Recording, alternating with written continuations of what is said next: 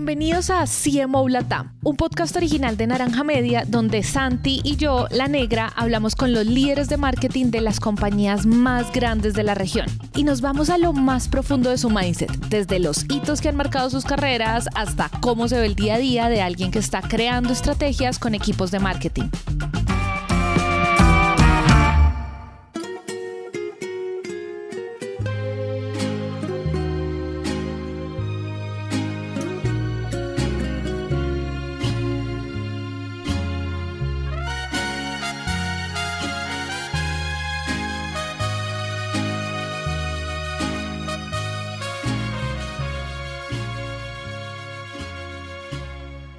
Para el episodio de hoy nos sentamos a hablar con Manuel Columb, director de marketing de José Cuervo y uno de los mejores storytellers que hemos escuchado hasta el momento.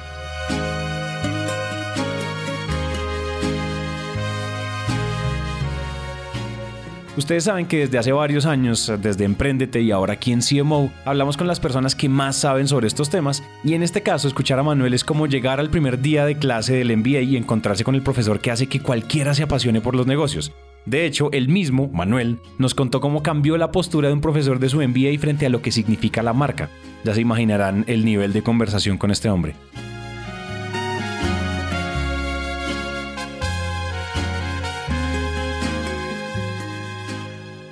No hace falta decir toda la experiencia que Manuel tiene porque ya ustedes se van a dar cuenta que no está improvisando cuando habla, sin embargo ha pasado por empresas como Diallo, Pernod Ricard y ahora en José Cuervo. Además nos regaló una cantidad de conocimientos que definitivamente una hora con él no fue suficiente. Sin más preámbulo, empecemos. Yo quiero que empecemos por ahí. Cuando uno empieza a hablar de, branding en el siglo XXI, en el siglo, perdón, o sea, mejor dicho, 2022, uno por dónde debería arrancar este tema? O sea, ¿por dónde debería uno arrancar a hablar de marcas? Eh, en el siglo, eh, mejor dicho, en el siglo XX, siglo XXI, año 2022, porque es que antes era diferente. Antes simplemente necesitábamos salir en televisión, un montón de, presupuesto en televisión y ya. Claro. Ahora hay un montón de despliegues, un montón de puntos de experiencia con los usuarios, con los oyentes, con los, con los que ven en YouTube, con los, nos ven en muchos canales, estamos en muchos, en muchas redes sociales, etcétera. Cuéntame uno, ah, ¿por dónde se empieza a comer el branding hoy en día?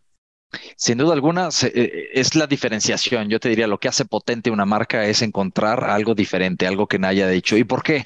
Porque hemos visto a ver, eh, está este, este claro ejemplo, ¿no? De, de, Colgate, que no sé si es cierto o no, pero siempre lo dice, ¿no? Eh, este, este innovador y le dice, oye, este, ¿cuántas pastas más vamos a innovar, ¿no? Pues, ¿Cuántos dientes diferentes, cuántos tipos de dientes diferentes tienes en la boca, ¿no? Y ya es una locura, y eso, eso lo tenemos, ¿no? Entonces ahorita vivimos en esteroides, ¿no? Y más tenemos más puntos de, de contacto con, pues, con la gente, más innovamos, el NPD ha estado eh, a tope, entonces antes tenía dos refrescos, ¿no? Coca y Pepsi se daban con el sartén y ahora tengo de todo, ¿no? Tengo la Pepsi, Pepsi Kick, tengo Coca Light, tengo como cinco Coca-Colas, es una locura. la que y esto es para todo la cantidad de anuncios, la cantidad de, de, productos. Entonces, sin duda alguna, ¿quién gana y qué te debería de preocupar es dos cosas. Uno es, ¿tienes algo diferente realmente o eres lo mismo de lo que están haciendo? Si la respuesta es lo mismo de lo que están haciendo, vaya, ¿tienes mucho dinero? No, es la segunda pregunta que te tienes que hacer para poder penetrar el mercado.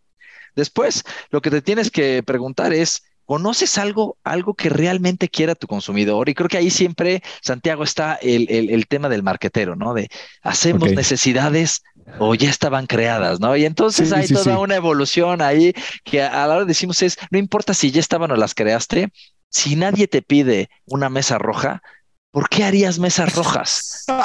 Entonces no, no, hace sentido. Ya, bueno, ok, si, eres alguien que heredó mucho dinero, ya, fantástico. Haz mesas rojas, espera que alguien eh, diga, wow, mira, es una mesa roja. Ojalá que sea un actor, eso sería conveniente para que después todos los demás digan, ah, oye, ¿por qué no? Una mesa roja, ¿no? Entonces, sin duda alguna, empieza, yo te diría, empieza por conocer a tu audiencia, empieza por conocer a, a, a quién le vas a vender qué, ¿no?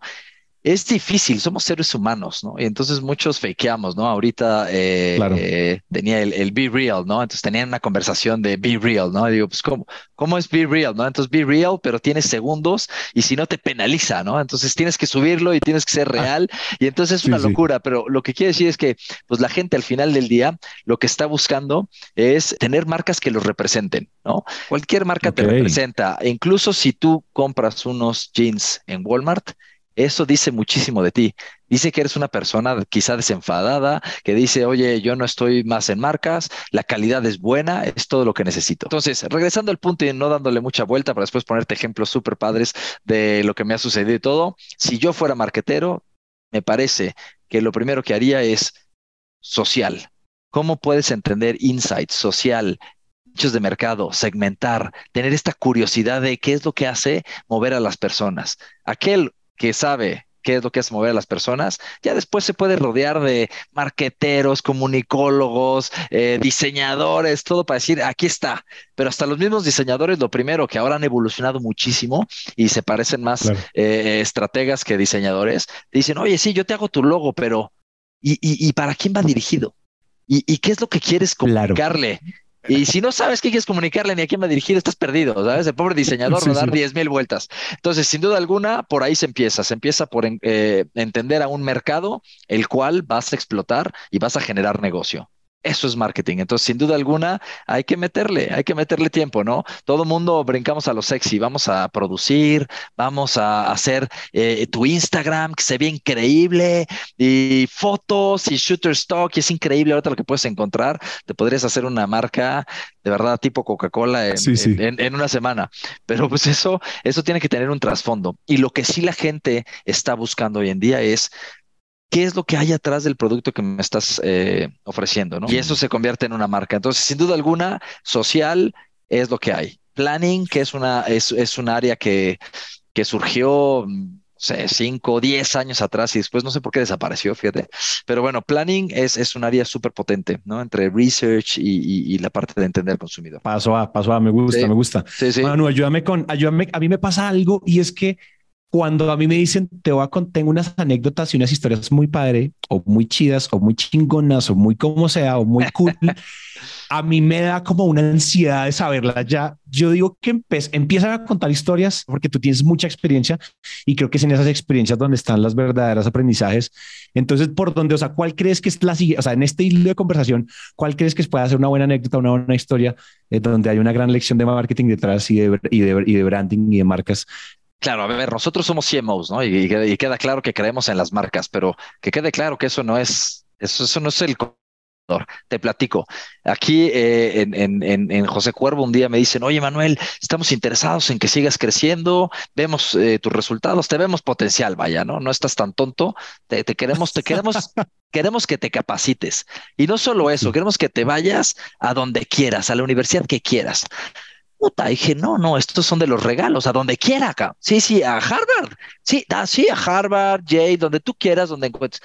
Puta, entonces me pongo a buscar, ¿no? Digo, no, vamos a del top del top, ¿no? Puta, Harvard, ¿qué hay en Harvard? ¿Quiénes son los profesores? ¿Qué, qué dicen? ¿Qué no sé qué? Después me voy a, Inglaterra y digo, oye, ¿y qué? ¿Y qué? Y si me voy allá, ¿qué, qué hay, no? ¿Qué dicen los, los ingleses que son muy diferentes a los americanos?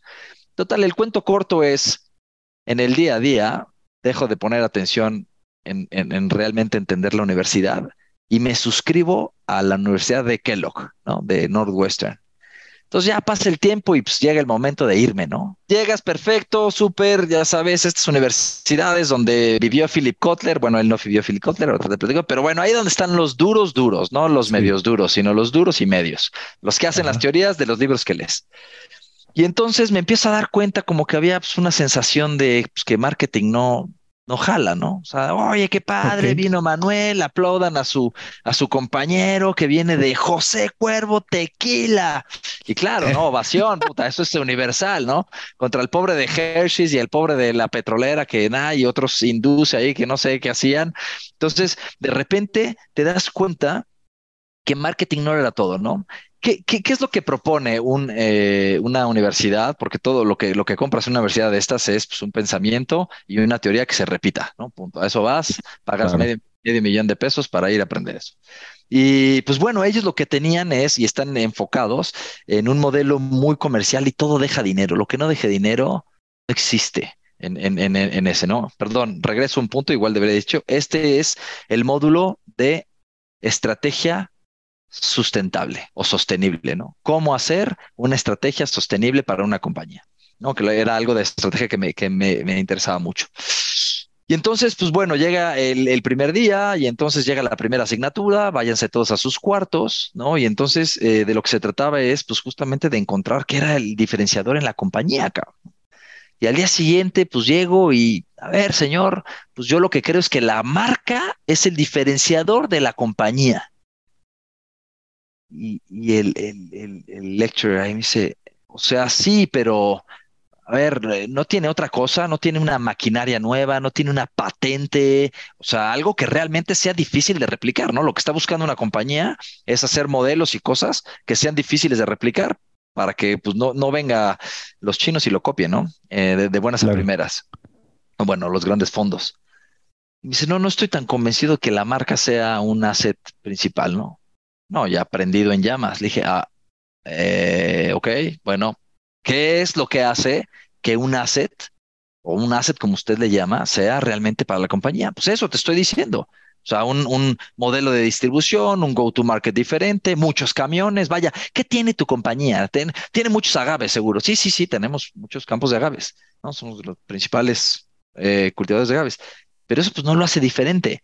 ¿Por qué? Porque hay otras compañías de alcoholes que tienen tequila, vaya, o sea, eh, lo, puedes ver, vas a Estados Unidos y entonces el señor Teramana, ¿no? O el señor de Rock tienes tu tequila y no, no tiene agaves, y ahí está, ¿no? Y compró agaves o compró el líquido, como sea, ya sabes, y le digo, señor, no, pues eso no es. Y así empezamos en ejemplos hasta que logro convencerlo y me dice, ¿sabes qué?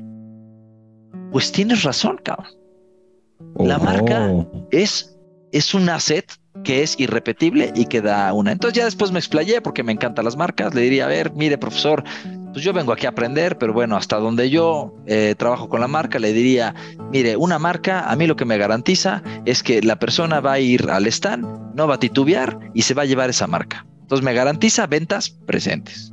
Después, claro, me, me garantiza ventas futuras porque pues la gente va y en estas heurísticas no se está preguntando qué, qué va por la vida, sabe qué marcas y qué marcas lo representan y entonces ventas futuras, señor. Y es más, si usted se va a otro mercado, ¿hay IKEA aquí? Sí. ¿Usted sabe de qué es IKEA? Sí. Pues ya está. IKEA no fue creado aquí. Pero viene IKEA aquí y usted sabe qué y va y sabe de qué es, ¿verdad? Sí. Entonces, entrar en otros mercados también te da. Y es más, ¿cuánto pagas, no? El famoso de una paper cup y una, una cup de Starbucks, ¿no? Y, ah, y, el precio es mayor, ¿no? Una Big Cola contra Coca-Cola y así hay como muchos ejemplos. Y digo, y aparte, pues, pues subo el precio y le cobro a alguien, le cobro mi marca. Y todo eso, señor, eso es financiero, datos duros, dinero, dinero, dinero, dinero. A ver, su asset, ¿qué tanto me da? Su patente, que va a vencer en 10 años, pues ya valió gorro. Yo hasta el osito bimbo lo puedo vender después como un asset de, de, de iconografía. Y así empezamos. Dice, vaya, pues sí, sí, sí me ha convencido usted, el marketing y la marca se puede considerar un asset. Déjame ponerte el framework completo para que la audiencia eh, pues también pueda entender, ¿no? Entonces, si tú vas a Kellogg, lo que te van a decir, hay el AAA, ¿no? Déjame llamártelo en inglés y después lo traducimos por si hay alguien por ahí que, que, que no le encanta el inglés. Ellos lo que dicen es, cualquier negocio sostenible tiene que tener assets o tiene que tener cosas, ya, chefs, eh, gente habilitada, eh, coches, carreteras, tiene que tener algo, materia, algo material. Después, tiene que hacer acciones con esas materias, ¿no? ¿Qué hago? Oye, yo tengo un plantillo de agaves. Pues hago tequila de mi plantillo de agaves, ¿vale? Eso es lo que hago, eso hago acciones. Y después de esas acciones es qué hacen para fortalecer una ventaja competitiva. En el caso que yo tenga tequila y somos los mayores productores, ¿no? Déjame ponerme también en José Cuervo, somos los mayores productores de, tequila, pues eso es difícil de replicar para quien sea, ¿no? Una planta que toma ocho años en crecer y de pronto yo tengo todo un campos y campos, vaya, es difícil que alguien, al menos tengo ocho años de ventaja sobre el compadre que quiera venir a plantar, ¿no? Entonces, ese es, ese es el parámetro. Siempre dicen, cuando tú veas una compañía, fíjate en esas tres cosas. ¿Qué es lo que está haciendo una ventaja competitiva? Y eso viene de acciones que hace y tiene assets. ¿Qué tiene un Amazon? ¿no? Que está muy de moda ahora eh, en, todo esto, ¿no? Pues un Amazon lo que tiene pues es una, un acervo de data impresionante. Ese es su negocio. 10 mil millones de personas quieren cortinas blancas. Perfecto, producimos cortinas blancas. No pasa nada. Amazon ah. Basics, ahí estamos. Eso es lo que hace. Entonces, él lo que tiene es estos servidores y tiene data. ¿En qué lo traduce? Pues bueno, lo traduce en eh, justamente hacer estas, estas, estas, estas líneas y en decirle a la gente, oye, la gente está demandando micrófonos Sure como el tuyo. Vale, entonces pues vamos con estos cuates de Shure, le decimos, oye, a ver, micrófonos, ¿qué otros micrófonos tienes? Entonces tienen data que la transforman en venta, ¿no? Eh, y después, pues, ¿cuál es la ventaja competitiva? Nadie puede, nadie puede tener más data que estos compadrejos. De verdad, así empezaron, empezaron con un, un, server y vendían la parte del server, se dieron cuenta de, oye, tenemos un chorro de data, ¿qué hacemos con esa data? Pues no sé, que explotarla y venderla, ¿la sabes? En ese sentido. Entonces, todo negocio puede ser eh, medido en estas tres en qué es lo que tiene como assets, como, qué es lo que invierte, ¿sabes? En datos, eh, en cosas, en cosas duras. Tiene actores, ¿qué tiene, no? Si te vas a una televisora, por ejemplo, tiene, pues tiene actores, eso es lo que vale. ¿Qué es lo que tiene ESPN? No, pues tiene los partidos cerrados, punto. Eso es lo que tiene. Después, ¿qué hace? Pues los comercializa. ¿Cómo los comercializa? Pues bueno, hay diferentes maneras. ¿Y cuál es la ventaja? Pues que nadie puede tener la final de la Champions más que ellos. Ah, ya está, cerradísimo. Ya no, no hay más, ¿no? Entonces, ese es, ese es el modelo que tiene eh, que tiene eh, Kellogg y bajo el cual lo que te propongo es pensar en una marca como el asset. ¿Que ¿Qué haces con el asset? Bueno, pues tienes líneas de extensión, tienes otras cosas y eso te genera un diferenciador, ¿no? Entonces, se explica muy bien cómo una marca es un asset que es irrepetible y es lo que le da un diferenciador único a cualquier compañía. Y por marca no nos refiramos nada más a productos, hablábamos de Amazon, hablamos de servicios, coches, podcast, todo eso tiene que significar algo. Esa es una marca. Una marca es lo que tiene junto y que, y que fácilmente tú puedes decir FedEx. Sí, claro, es para mandar cosas. El día que tenga que mandar algo, voy a ir a FedEx. No voy a ir a Panchitos a Panchito Sending, ¿no? Es, ya fue FedEx, es, es, es, el cuate, ¿sabes? Hacerlo. Entonces, eso es, lo que es, eso es de lo que se trata, ¿vale? Entonces, pues bueno, sin tanto preámbulo, quería darte un poquito de teoría para no aburrirte, una experiencia personal donde estás sentado eh, con gente que no tiene nada que ver o bueno, gente que es muy financiera y que llega y te dice, a ver, aquí a lo que venimos, marketing está en el menos tres al lado de recursos humanos. Sí, sí, sí. Aquí, aquí estamos los financieros, los duros, los abogados y pues bueno, ¿no? tenía, tenía ahí un grupo bien interesante y pues bueno, puse mi granito de arena ya en, en Kellogg en Estados Unidos para hacer que la marca ya está considerada como un asset. Oye, qué, qué gran storyteller eres. Yo estaba, yo estoy aquí enganchado como el documental, o sea, viendo aquí la docu-series. Esto es todo el Rosa de Guadalupe, pero de marketing, escuchando todo este drama de cómo fuiste a convencer a los profesores en, en Kellogg. Oye, entonces listo. O sea, entendemos que es un asset, pero una de las cosas que es más duras del branding en general es cómo atribuirle esa rentabilidad a la marca. Porque, por ejemplo, ¿qué nos ha pasado? Hemos tenido muchas entrevistas con startups, con CMOs de startups y nos dicen como todo mi presupuesto se va a performance, todo mi presupuesto se va a direct response, no pauta, pauta, pauta. Y el branding, no, y el branding sí también lo tenemos, simplemente hay que equilibrarlo, pero en general, como los fondos de capital me están pidiendo que queme y adquiera usuarios, adquiera usuarios y, sea exponencial, descuidamos la marca. No estoy diciendo que los startups lo estén haciendo, simplemente digo que hay, hay filosofías donde el branding es el larguísimo plazo. Y ahí vamos, y ahí vamos viendo, ¿verdad? Y el branding son acciones bonitas y contenido bonito y mandar a hacer un video lindo. Cuando tú, cuando lo miramos desde las finanzas, es decir, cuando hablamos de atribución y cuando en serio vemos la marca como un asset rentable, ¿cómo deberíamos empezar a verlo? ¿Cuál es el cambio, el cambio de mentalidad de modelo de que deberíamos empezar a implementar ahí? Sí, mira, yo, creo que el, branding existe desde cero. El problema es eh, que, que, no se identifica como tal. Es normal que una startup, a ver, al inicio lo que necesitas son ventas, tienes que sobrevivir. O sea, coño, yo no voy, yo, no voy, o sea, todo es performance. ¡Ah! ¿Qué es lo que empieza a suceder en toda compañía? Es empezamos, déjame ponértelo en dos ejes y otra teoría, y te tiro muchas teorías, y te aburro, me dices y cambiamos ya a otras cosas. Pero la teoría dice: a ver, una compañía tiene un, un, un rango de, de pues, de libertad, déjame llamarlo así, de, de, poco control. O sea, una startup lo que dice es, ya, es todo, luego yo hago todo, ¿sabes? Hasta que de repente llega un punto donde, ah, oye, no llegó el pedido, o, ah, oye, alguien me quiere demandar porque, no, no, pues el, jugo este, pues ya no llegó como, como tenía que llegar, ¿no? Y entonces ahí es donde empezamos a meter controles, ¿no? Entonces, un, un, un negocio lo podríamos ver en, en, o cómo empieza a envejecer en la manera de velocidad y después la manera de control. Entonces, en un inicio quieres ventas. Ahora, te pregunto, Santi, cuando tú vendes, ¿sabes lo que vendes? Y si no estás dispuesto a morir, yo lo que diría a un entrepreneur es, si tú de pronto no hiciste tu tarea y dijiste, oye, yo voy a vender café, ¿café qué? Café. Vaya, o sea, le, empiezas a vender a tus amigos, después a los amigos de los amigos, y llega un punto, yo tengo mi, mi meta y lo he visto porque muchos eh, tienen su side, side business acá donde estamos, y generar un negocio de 10 mil pesos mensuales, tipo Uber y tipo lo que sea, es relativamente sencillo. Yo podría vender palomitas, podría vender venados, podría vender lo que quieras. Llega después de un punto de ahí para adelante que ya, oye, ya, oye, tengo que escoger entre tu carne y la otra carne. Oye, ya te apoyé a ti, amigo, y pues nada, la verdad es que pues ya no quiero comprar. Entonces, tiene lo que pasa con las, eh, con, un negocio que empieza, es que empieza a hacer prueba y error, fallar, y empieza a pulirse y dice, oye, es que yo hacía café, pero después me di cuenta que no, que pues había un hecho de mocas, ¿no? Entonces, lo que realmente vendía eran los mocas, no tanto el café. ¿Sabes? Porque alguien me lo pidió y entonces van evolucionando y entonces ya se vuelve el cuate mocas, ¿no? Y entonces, pues ya estamos en el mocas. Y entonces este cuate encontró su diferenciador a partir de estas teorías de fail small, ¿no? Que me parecen brillantes. Es de, a ver, esta es una idea, aviéntate, hazlo, ya sabes. Lo que sí es pon atención. Yo lo que diría es pon atención cómo va evolucionando tu negocio y de repente dónde tú crees que tienes un asset o tienes un diferenciador sobre el otro. Eres el, cuate de mocas, haz mocas, el mejor moca que existe. Ponte a investigar de, de chocolates y se vuelve un círculo virtuoso. La gente va a empezar a hablar de ti, la gente te va a buscar. Creo que cualquier negocio, y es eh, relacionado a una marca, lo que tiene es que realmente comunicar lo que lo, que, lo que lo hace diferente y lo que lo hace vibrar. ¿Por qué una gente tendría que comprar un producto? Nosotros tenemos algo aquí que se llama el Trinity Pitch, ¿no? Y le decimos a la demostradora, es, es por estas tres cosas, alguien debería de probar este producto. Si yo no puedo definirlas, la pobrecita menos, no puede definir eh, nadie, ¿no? Entonces, eh, volviendo al inicio, es tu negocio va a ir creciendo, tienes que definirte en algún momento y tienes que decidirte. Elegir es renunciar.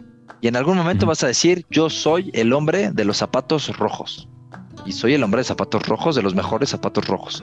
Vas a agarrar un nicho de mercado. Después de ese nicho de mercado puedes ir ampliando, oye, hago zapatos.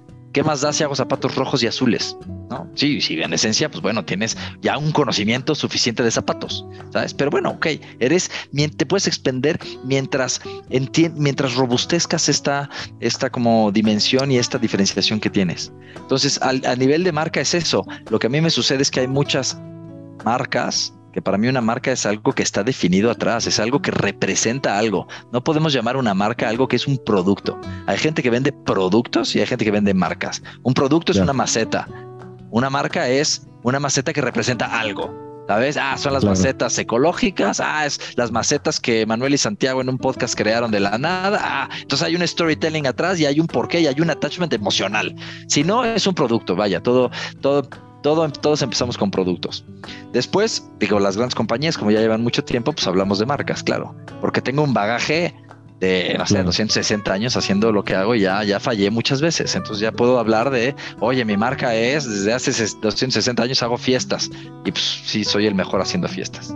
Entonces, no sé si eso responde a tu pregunta, Santi, en el sentido de...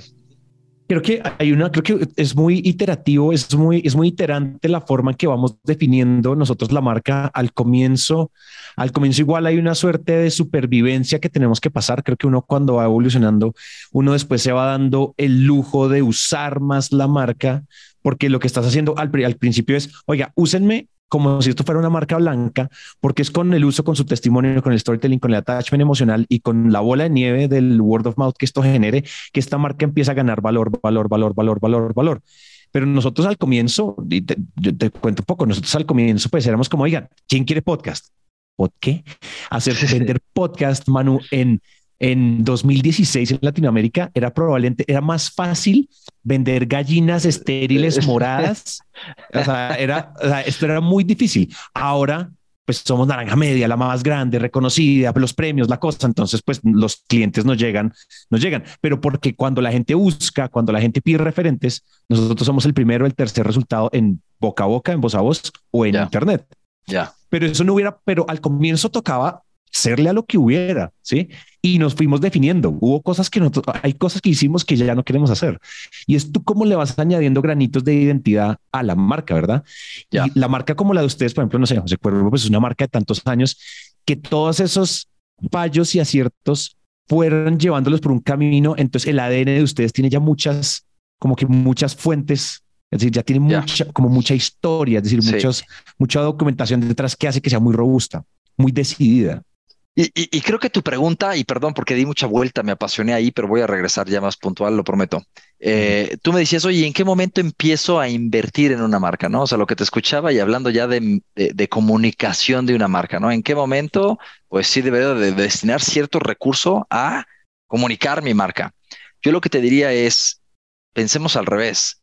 Todo lo que hagas, una vez que ya lo tienes definido y si llegas a ese punto, todo tiene que estar enfocado a construir tu marca podcast. Entonces tú tienes tu podcast y afuera de los micrófonos me decías, a ver, si lo vamos a hacer, lo hacemos bien. Vamos a hablar con gente dura y vamos a hablar de estrategia y vamos a hablar de, eh, vamos a tratar de desmitificar lo que está mitificado. Ya está, ahí está. Todo lo que hagas, hazlo a favor de eso. No vayas con gente que no está preparada, no vayas con gente, o estoy seguro, no vas a ir a buscar a alguien que no te hable de una teoría, que sea alguien que leyó un libro, que, que cree que es marketing y te dice, oye, ¿para ti qué es marketing? Hice un campañón loco ayer. Ah, está bien, ya está bien. Esa es una de las partes del marketing. Y después el resto, que, ¿cómo lo manejaste? Ya sabes. No, no, no. Campañón loco. Hay que invertir el 80% de tu dinero en una marca. Ya que la levantas, las ventas vienen por añadidura. Yo lo que te diría es eso, es una vez que defines y sabes qué eres, todo tiene que construir hacia eso. Eh, te decía, eh, a mi equipo le digo, nosotros no somos entretenedores, no hay ningún centavo que se gaste en José Cuervo en algo que no sea para construir la marca ni su diferenciador. Eso es imposible. Está padrísimo. Yo sí quiero ver elefantes morados correr en la calle, te lo juro, es, es algo que me apasionaría ver. ¿Y eso qué le va a construir a tu marca? Y ahí seamos como marqueteros, empecemos a, lo difícil que es nuestro trabajo, pero a juzgar al otro y decir, oye, ¿y, por qué hizo eso? Eh? ¿Y por qué Pepsi se empeña tanto en estar en el medio tiempo que cuesta una pinche pasta? Y recientemente dice, no, ¿sabes qué? Sí me quedo en el Super Bowl, pero ya el, show del medio tiempo, no sé, ya no, sé ni por qué lo hago, eh, ya está. Y la pregunta es, oye, ¿y eso le ayudaba a este tema de, eh, que los jóvenes o que la nueva generación tomar ese refresco versus Coca-Cola o para sentirse joven, fresco, o sea, si le ayudaba o no. Entonces, todo lo que hagas es marketing y todo el dinero que gastes, así sea un brochure, sea una campaña, sea tu tiempo, que también vale muchísimo, eso es marketing, en entender a tu consumidor, entiéndelo desde las aristas de lo que es tu marca. Eso la va a fortalecer y se hace un círculo virtuoso. Eso es marketing. ¿Qué tanto le metes a comunicación o no? Ya, si queremos hablar de parámetros, no sé, para mí el rule of thumb es 30% en esta industria donde dices una, una marca que realmente le divierte, ok, 30% de todo el AMP que tiene, ya una marca robusta, se tiene que ir a reforzar y a construir y a que la gente conozca que yo soy el tequilero non plus ultra. ¿Vale? Vale, entiendo, entiendo. Me gusta. Eh, esta fue, esa respuesta estuvo muchísimo más puntual. No quiere decir que la anterior no era estado buena, pero me gustó, me gustó, me gustó. Esa quedó más, con más, más fosilizada. Eh, Siguiente pregunta. Yo quería que preguntar, o sea, creo que íbamos en una, como en una secuencia de historias, la primera siendo la de las AAA, pero como lo que queremos hablar es decir, listo, ya tenemos como el foundation como ya seteado. Siguiendo en la conversación de marcas, pensando como en ese sílabus de, bueno, ahora pasando después de esta foundation, entendiendo ya que filosóficamente la marca es un asset infinitamente explotable, ¿cierto? Que tiene un despliegue, tiene ta, ta, ta. ¿Qué sigue después? Sí, como por dónde avanzamos en la conversación de branding. Ya le. Yo lo que te diría, y, platicábamos un poco, y es este gate cero, ¿no? Cualquier marca, y hablábamos de mucho ruido allá afuera. Entonces, una de las 10 cosas que tiene que hacer una marca es sobrecomprometerse, ¿no? Walk the talk, caminar lo que está diciendo, y para salir de todo el ruido es sobrecomprometerse. Entonces, el punto aquí es cómo me puedo sobrecomprometer en algo si no sé qué es ese algo. Entonces, claro, la marca es un asset cuando ya está construida, ese es el asset. Pero para tener la marca como asset, tiene que construirse. Hay, mucha eh, teoría alrededor de cómo haces el ADN de una marca. A mí me gusta eh, estos, estos círculos del ADN o Brand Essence Wheel. Y a mí me gusta uno en particular que tiene tres aristas. El insight del consumidor, ¿por qué alguien, o sea, quién dijo que el consumidor dijo, oye, pues, una, frase del consumidor, ¿no? Eso es un gran potente insight, algo que dice el consumidor, eh, que es verdadero, que es frecuente y que es relevante para tu categoría. Así se define un insight. Entonces, ya que tienes el insight, dices, ya, ya estoy seguro que en mi bebidas alcohólicas es esto.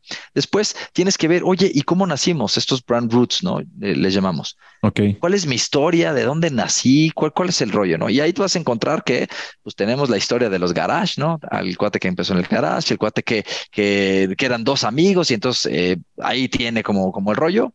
Y después hay una tercera lista que es el carácter, ¿no?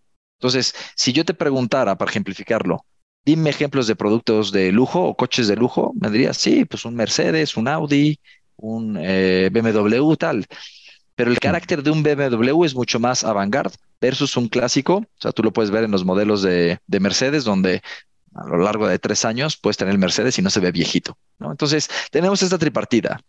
Insights, tenemos Brand Roots para que no cambiemos la marca cada vez que se nos pega la gana, eh, regresar a donde a nuestro a lo, que nos hace auténticos y tenemos el carácter. Eso te forja en el centro una razón de existir. Eso para mí es el fundamento, ese es el ADN y de ahí empiezas. Una vez que dices, oye, yo existo para, y te pondré un ejemplo, eh, Maestro Dobel. Tequila Maestro Dobel está aquí para sacarte el maestro que, que llevas dentro. Ya, esa es mi vendetta. Voy a salir y lo voy a hacer hasta allá afuera. Así como un North Place te dice explore, ¿no? Que es muy diferente de otros que te dicen un Red Bull de aviéntate, ¿no? Te da alas y avientan. O sea, lo, se trata de esto. Entonces, ya que sabes eso, pues eh, llévalo al extremo, ¿no? Llévalo al extremo. Es lo que toca el mercadólogo. Es ya sé qué soy. Pues bueno, ¿cuál es la mejor manera de expresar eso? Por eso un Red Bull se va a la estratosfera y avienta a una persona desde la estratosfera.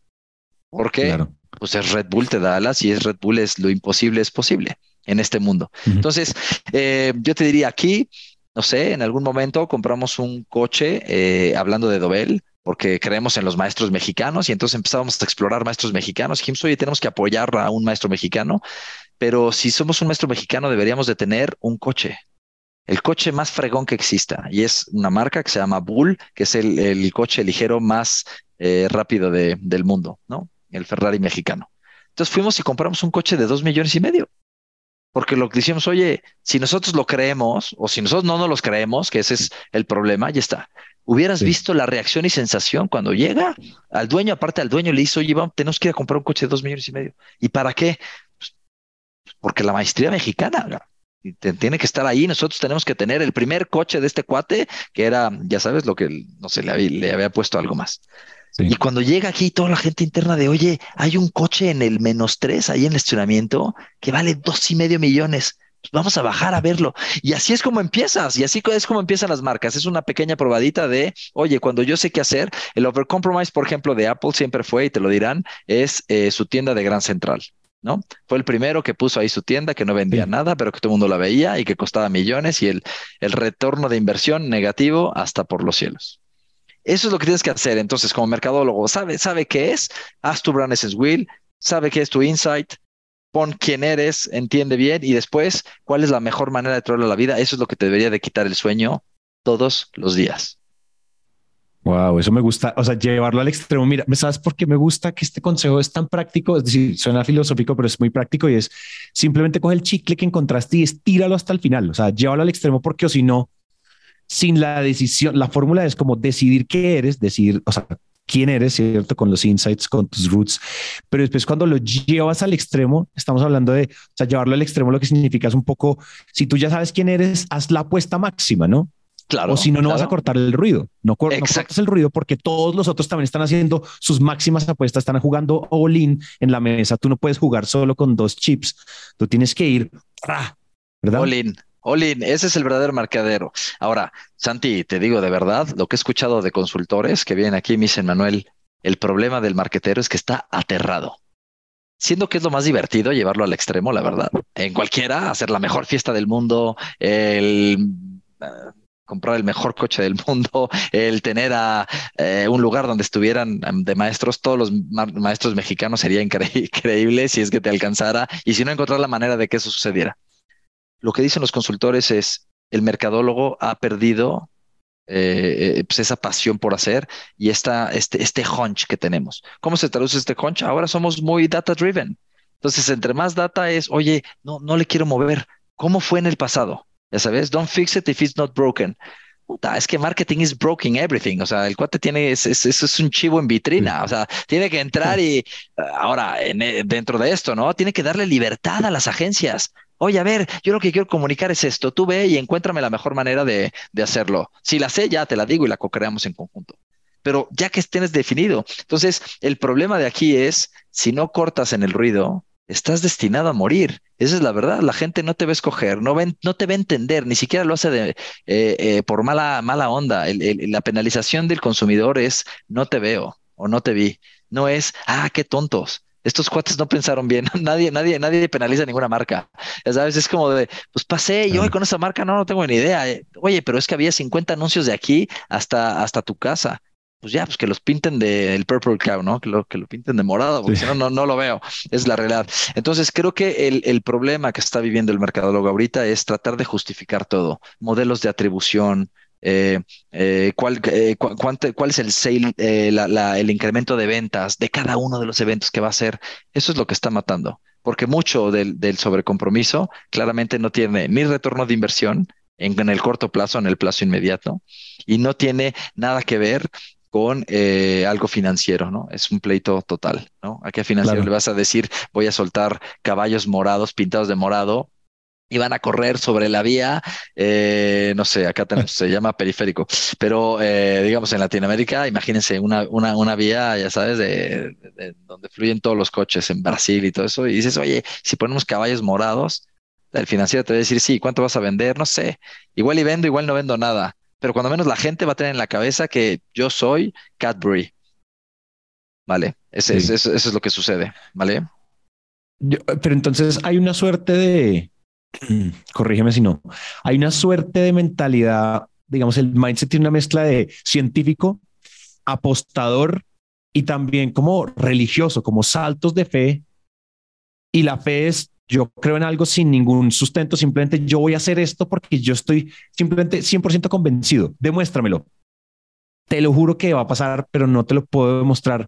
Pero hay otras cosas que igual después, o sea, decir, todo el estudio de marca, toda la manera en que encontramos la marca, la identidad, el ADN, los roots, los insights. Hay mucha ciencia atrás de eso, pero hay otras acciones que necesitan ser guns blazing. Vamos a salir a darle a hacerlo, a hacer unas, a hacer unas apuestas máximas, porque en general apuesta, o sea, ir al extremo son frases que nunca se dicen en un equipo de finanzas, que nunca se dicen en un equipo de operaciones.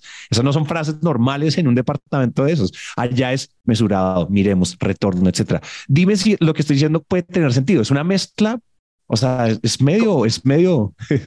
Corrijo y si no me expresé bien. Entonces, cuando vas ballistics es sobre un sandbox, ¿no? Es de define quién eres y sobre esa caja hazlo lo más loco que puedas, pero ya está definido. Ese es. Entonces, nunca ve, no, nunca vamos locos a explorar. Acuérdate que todo tiene un propósito. ¿no? Todo lo que se hace es para construir y para comunicar algo que ya sé que es de la mejor manera. Entonces, no hay nada a la suerte. Dos, en el tema de marcas, hablábamos de financieros, y nada más para ponerlo ahí, los financieros mucho lo que nos, nos dicen es, ¿dónde va a estar el dinero?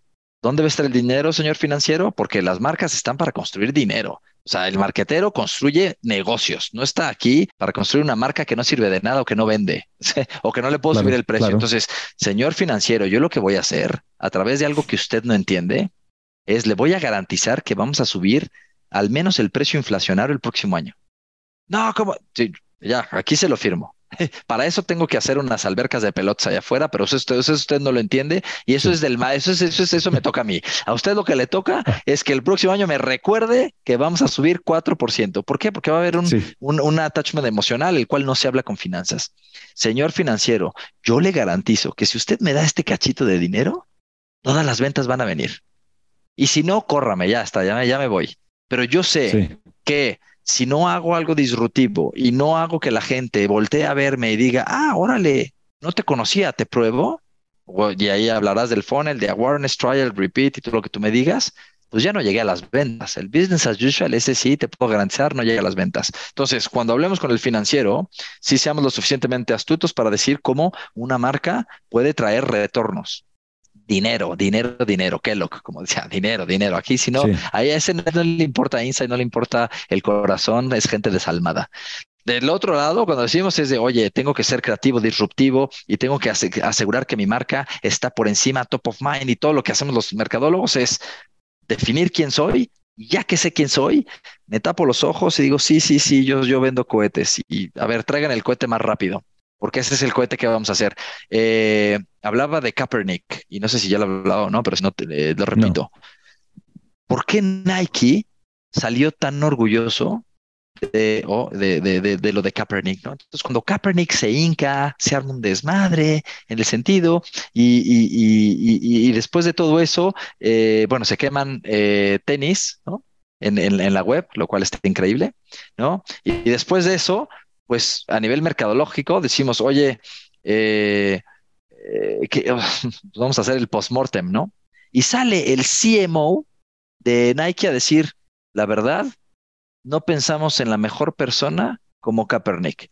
Nosotros lo que creemos es que cualquier persona puede ser un atleta y este cuate ha llevado el deporte al siguiente nivel, que es el deporte cuando tú lo vives y se vuelve cultural, que es la siguiente cebolla. Se para la conversación, se dejan de quemar tenis y dice, ah, bueno, Nike sí está de acuerdo, no fue un error, no fue, no fue un sponsor. Ahora, cuando te das cuenta que Nike llevaba invirtiendo no sé cuántos miles de millones durante años en, en, assets de, jugadores y eso, pues no te sorprende. Malo cuando eres un oportunista y entonces te subes sobre una tendencia de algo que pasó hace un año. Entonces, pues sin duda es, eh, pues es el sobrecompromiso. Tú dime, las ventas de Nike, te lo digo, iban cayendo. Después de lo de Kaepernick, volvieron a subir. Entonces, tú dime, ¿qué, ¿qué hay? O sea, llega el cuate y arriesga y dice, sí, esto es en lo que creo y esto es, lo que me define como marca y la gente se identifica y entonces compra. ¿Valió la pena? A todas luces yo te digo, sí, llega un punto donde tienes que, que hacer ese tipo de cosas para hacerlo. Claro. De acuerdo. Oye, ¿qué casos, o sea, cuando tú hablas, o sea, cuando sí, o sea, si tú hablas de esos casos como el de Kaepernick, pero tú dices, bueno, ¿qué otros casos hay que tú conozcas que a ti te fascinen, que tú digas, esto me voló la cabeza, o incluso que hayan sucedido dentro de, dentro de José Cuervo, de estas apuestas al extremo dentro de un sandbox acotado que ustedes ya descubrieron con, con los años y con la identidad?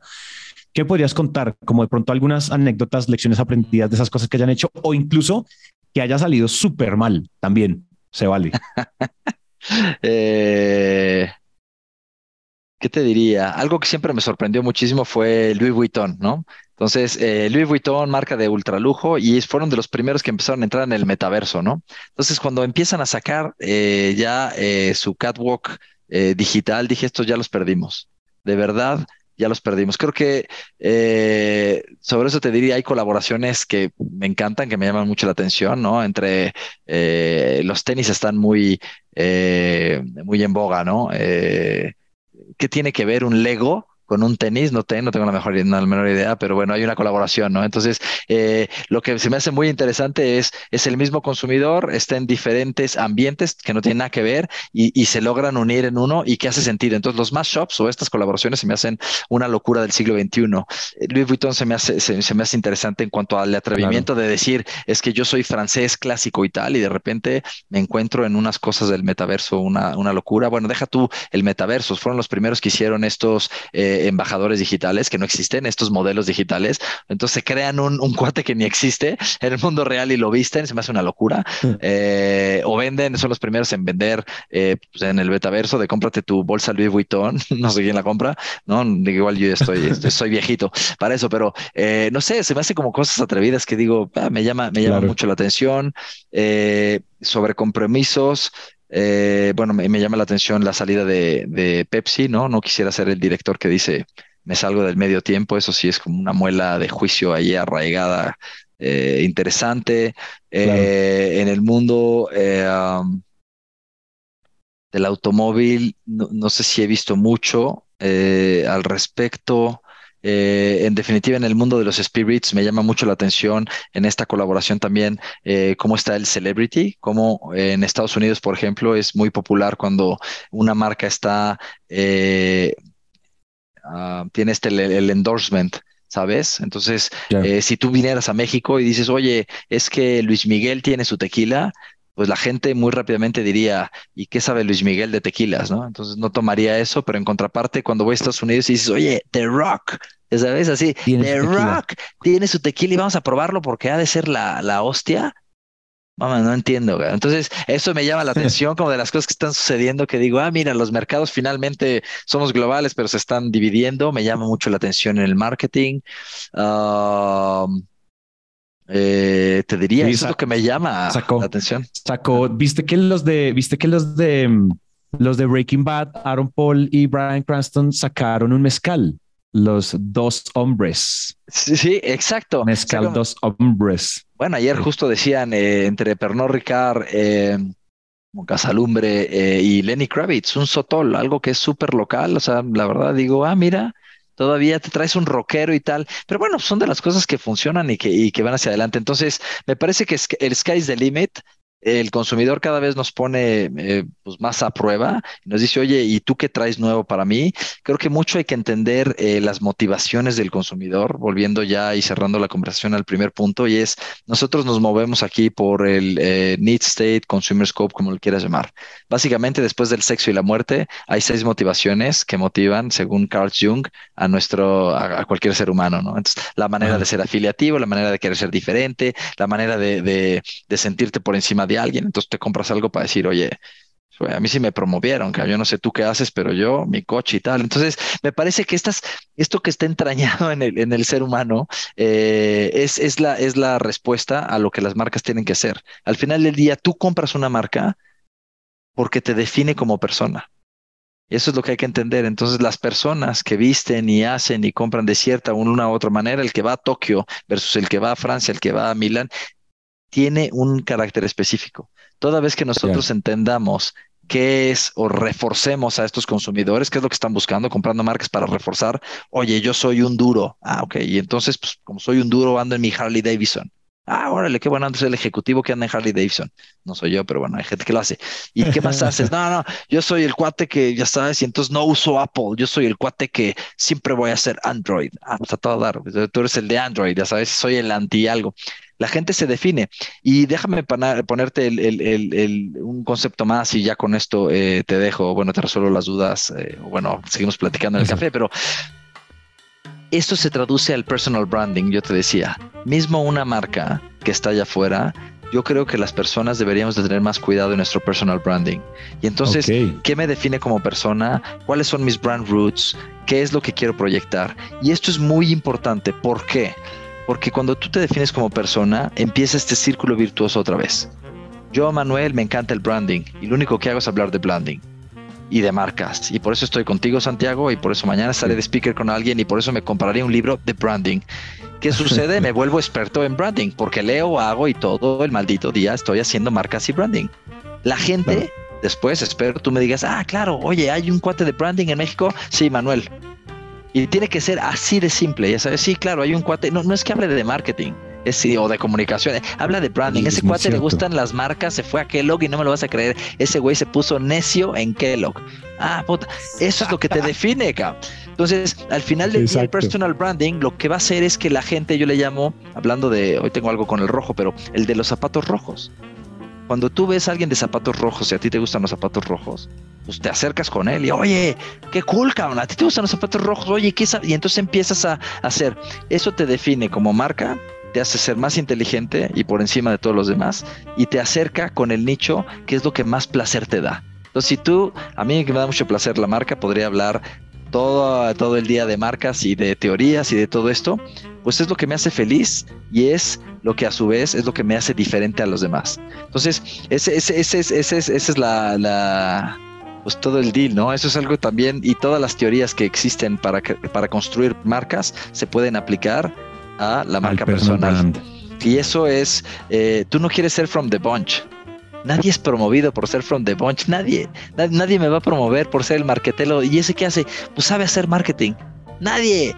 Espero que algún día me hable Nike y dice, tú eres el pinche loco de marcas, güey, vente para acá, cabrón, porque tú eres el güey que así es como nos encontramos y así es como nos definimos y así es como estamos platicando eh, sabroso y espero que los que nos estén escuchando también digan, mira, estos par de locos allá van, ¿sabes? Traen, traen esta, esta, este tema de marca y al menos les deje ese granito de sin marca no hay nada, no existe, no existe ni ustedes ni existe su, bueno, su producto, está destinado a morir, ¿no? eso es lo que te dejaría también.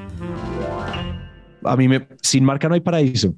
Conoces la serie, sin marca no hay paraíso. Así que es, ese, es el, ese es el episodio, ese es el nombre de este episodio. Sin marca no hay paraíso. Estoy, estoy de acuerdo. Ah. Sin marca estás destinado a morir. Bueno, no a morir. Bueno, sí a morir. ¿Por qué no? Estás, bueno, from the bunch. sí. Puede ser un zombie que nadie, que nadie sepa. Ya sabes, ese tipo en la calle que va caminando y que no le, no le preguntarías nada porque te da flojera ya de, de siquiera de decirle algo. Puede ser, puedes escoger ser de ellos, o puedes escoger ser de, no, ya, ya, yo quiero ser lo que yo soy y me da igual, y voy a ser al extremo. Me voy a llevar al extremo, no sé, no sé cuál, sería, cuál sería Santiago el extremo de marcas. Es una buena pregunta. O sea, si dijéramos, oye, eh, ¿qué harías al extremo? Para hacer el branding y decir, yo voy a ser, yo voy a, yo soy un hombre de marca y entonces me voy a llevar al extremo. Y entonces para gritarle al mundo que yo primero muerto a que no haya una marca, ¿Qué haría? Esa es una buena pregunta. ¿Qué haría? es una buena pregunta. Pero yo sería, pues yo creo que hoy hay, hay, maneras de ser muy exagerado vocalmente. Como que, es decir, tú eres, o sea, tú eres, tú eres una persona que incluso yo, ¿tú has visto a Gary Vaynerchuk? Sí. Hablando y hablando de marketing, que lo sigue. Hay un güey que lo sigue todo el día con una cámara todo el día, dos. Uno con micrófono, él todo el día, él entra al baño y lo están grabando. Él sale a una reunión y lo están grabando. O sea, y si le quieres contar al mundo que estás hablando de marcas todo el día, pues muéstrale cómo es todo tu día al extremo. Eh, yo creo que ese tipo de cosas, como que eso invade mucho la. Se me acaba de venir, de pronto no es tan extremo como yo estoy pensándolo, pero a mí siempre me ha, me me, ha parecido muy extremo como que alguien te siga con un micrófono y una cámara todos los días, toda hora, todo el tiempo y que salgan 60 piezas de contenido a la semana sobre tú hablando de marcas. ¿Te imaginas eso? Yo creo que no, no, dejarían entrar al camarógrafo a, las reuniones de... Sí, sí, sí. algo, algo, tenemos que hacer, algo, algo, tenemos que hacer. Pero bueno, el chiste es que la gente diga, ah, o sí, sí, vas por la calle y se entiende que a ti te gustan las marcas o que hablas de marcas o te acercas y, lo primero, ¿no? Y así de fácil, que dice, oye, ¿y tú de qué vas? Pues yo, yo hablo de marcas. ¿Viste? Ah, puta, qué interesante, güey. Es, es, platícame de tus marcas. Tú no viste este tipo, eh, yo no me acuerdo dónde es que salió, esto es como una academia, este tipo que se tatuó los logos de sus marcas preferidas. Ah, sí, sí, sí, sí. Si eres tan fan de marcas, tatúatelas. No hay nada más permanente y más extremo que dejarlas marcadas en tu, en tu piel por siempre, como si me entiendes, como tra, toda la cara llena de tus marcas, así como eh, sí, eh, taquitos Doña Tere. Qué locura, ¿no? Sí, sería, es sin duda, es un gran statement. Es un statement, no sé si lo voy a hacer. Es un gran, es un gran soy, soy, el antimercatero, o sea, vestido, godín y todo, pero, pero bueno, en mi corazón, el gracioso mercatero. Eh, sin duda alguna, mira, lo que sí hago en el LinkedIn, lo que trato de hacer es, pues, cómo, cómo veo la vida a través de las marcas, ¿no? Entonces, lo que te decía, es, es, es, eh, es, es, es difícil a veces eh, el overcompromise, ¿no? Ahorita subía de, oye, qué pantalones de Starbucks de poner en sus, en sus vasos, cabrón, su misión. O sea, cuando tú dices soy una, soy un consumer centric y lo llevas al extremo, me parece que es, oye, aquí te vamos a servir el café como quieras y cuando quieras. Y me da igual, aquí, aquí no hay, aquí no hay un no, lo quieres con un shot de lo que te lo damos como quieres se me hace traer a la vida bien padre, la verdad, como su diferenciador y como... Entonces, no, lo debería de ser más porque estoy todavía encontrando en la parte de LinkedIn, a veces subo algunas cosas de teoría, a veces no, pero me parece interesante eh, pues, cómo se vive la vida a través de un marquetero. ¿Sabes? Creo que sería interesante decir, oye, ¿y por qué esta marca hizo eso? Ah, yo no entendí, cabrón. Y si yo no entendí, nadie entendió y eso no se tradujo en ventas y está perdido esto. O que nos expliquen bien, ¿no? Entonces, llamarle. Yo, yo le llamaría a alguien, oye, acabo de ver un anuncio o acabo acabo de ver que usted, Comex, pintó y no, no entendí por qué pintó todas las favelas de, de, de colores, cabrón. O sea, ¿cuál era el punto, güey? O sea, ¿por qué yo, que, que podría pintar eventualmente mi casa, me interesaría que usted pintó las favelas? No, no, no entendí. Y me parece que ese es, yo, yo le hago el ejercicio con, con, con, con, con mi gente. Le digo, oye, cada vez que veas un, un, eh, un anuncio, siempre decimos, saca el big idea. ¿Y qué es lo que trataba de hacer la marca? ¿Cuál es su problema? Porque todos estamos, el marketing está a favor de resolver barreras de consumo o problemas, ¿no? En ese sentido. Entonces, dice, pues, ¿cuál, es el problema? ¿Cuál es el problema de Pepsi, de Coca, de, o sea, qué, cuando sacó qué, Coca-Cola Life, cuál, cuál, o sea, ¿qué, qué, es lo que trataba de decir? Y me parece que esa es una, una, buena, eh, una buena manera como marketero de ir por la vida y de volverte y de entrenar tu cerebro a ser mucho más sharp, ¿sabes? De, oye, claro. Eh, porque, porque la mentalidad del consumidor hoy en día es sharp. Creo que el, el, el, swipe up es de 5 segundos o de 3 segundos, ya no me acuerdo. Esa es una locura. O sea, el cuate está, ah, ya vi 100 marcas y oye, ¿qué te dejó? No sé, pero ya, ya, ya las vi. Y sí les deja algo. Yo sí creo que en el back of the brain sí deja algo. O sea, no, no, no vivimos en una isla sola. O sea, tú compras cosas porque se la viste a alguien y te pareció, te pareció, ya sabes. O sea, yo sí creo que, que que por eso funcionan estos influencers y, ahora estos eh, TikToks y todo eso es, es impresionante, ¿no? Aunque tengo mis reservas de, TikTok, ¿no? Ojalá ya pasemos a los calls y dejemos los, de los cox y dejemos ya estos, estos calls. Pero al final del día me, me, me, me parece que, que, ese es un buen ejercicio como marketero. ¿Cómo te expresas simplemente lo que quieres? Una vez que lo sabes, ¿no? Ya hablamos del gate cero y hablamos de lo difícil que es autodefinirte. Pero si encuentras quién es tu diferenciación, muérete en la línea por eso. Es, es, esa sería mi recomendación. 100% de acuerdo. Manu, yo quiero terminar esta, esta como para ir, como para ir cerrando. Yo no sé si se te haya quedado algo en el tintero, algo por decir, porque sé que además eh, creo que prepara, o sea, preparaste muy, muy buenos ejemplos, buenas teorías, todo. Pero si algo faltó, este es el momento, número uno.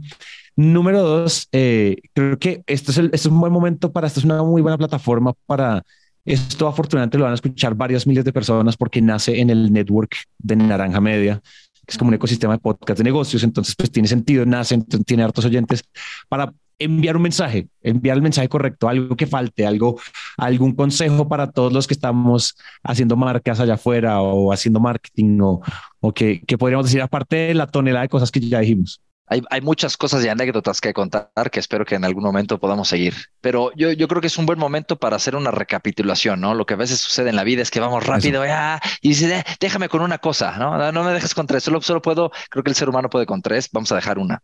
Para mí si hay una cosa, bueno, no, sí vamos a dejar tres, porque, ¿por qué no? Si puedo tres, ¿por qué, por qué, por qué despreciar dos? A la audiencia, que todos se esfuercen en usar todo su cerebro, por favor, toda su memoria RAM. Tres cosas. Uno es, marketing son tres cosas Tienes que entender a tu nicho de mercado, tienes que encontrar por qué tú eres bueno para servir ese nicho de mercado y luego comunicarlo de una manera bestial. ¿no? Punto número dos, sobrecompromete. Si no sobrecomprometes, morirás. Para sobrecomprometer, necesitas saber quién eres. ¿no? Eso, es eh, eh, lo que eh, pondría. Y tres, defendamos el marketing. No es marketing, es, es un área robusta que genera dinero y dinero en el sentido, en varias, en el amplio sentido de la palabra. Dejemos de hablar de marketing como campañas de performance, como campañas eh, digitales, que sin duda algunas son muy potentes, pero una campaña no existiría si no existe una marca atrás. Entonces, hagan eso como cuarta, como chip, siempre hay un extra. Construyan su personal branding. Si un marketero no está construyendo su personal branding, ¿cómo va a construir otras marcas? Eso no puede ser, es un incoherente. Es, Shame on them. No, es cierto. No, no. Eh, hagan, hagan. Este fin de semana destápense un, un, tequilita, una cerveza, lo que les guste, un pisco tal, me da igual. Esto lo escuchan en todas partes.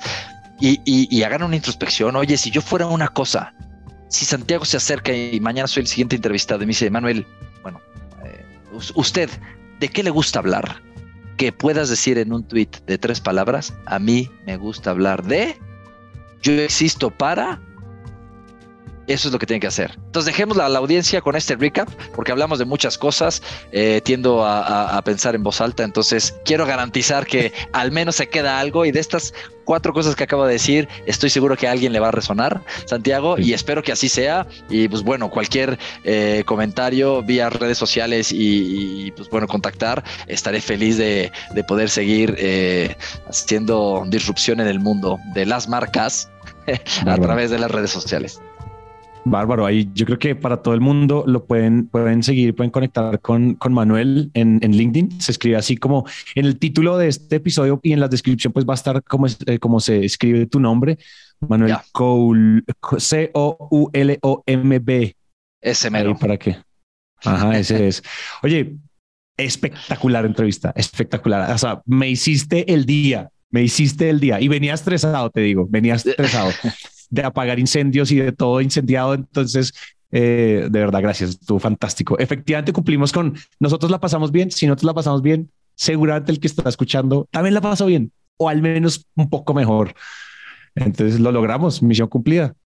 Como siempre, Santiago, siempre estaré eh, ganoso y agradecido de las personas que generan foros de conocimiento. Ya no leemos, pero el podcast es el libro del futuro.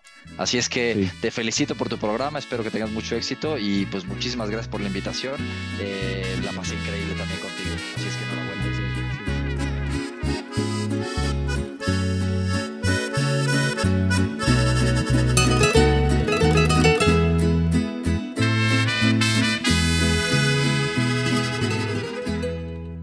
Yo no sé ustedes, pero yo en serio quedé con muchas ganas de seguir hablando con Manuel y tener parte 2, 3, 4 y pues todas las que hagan falta para seguir aprendiendo de marcas y escuchando sus historias. Pero pues mientras eso pasa, le damos las gracias por compartir su tiempo y por despertar así nuestra curiosidad. Antes de irnos, les pedimos dejar una reseña de 5 estrellas en Apple Podcast o en Spotify para hacer que este show continúe y crezca.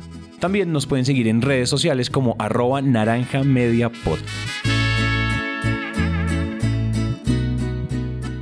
La producción de este episodio fue realizada por Ana María Ochoa y Juan Pablo Ramírez, el booking por Catherine Sánchez y el diseño sonoro por Alejandro Rincón. Muchas gracias y nos vemos el próximo episodio.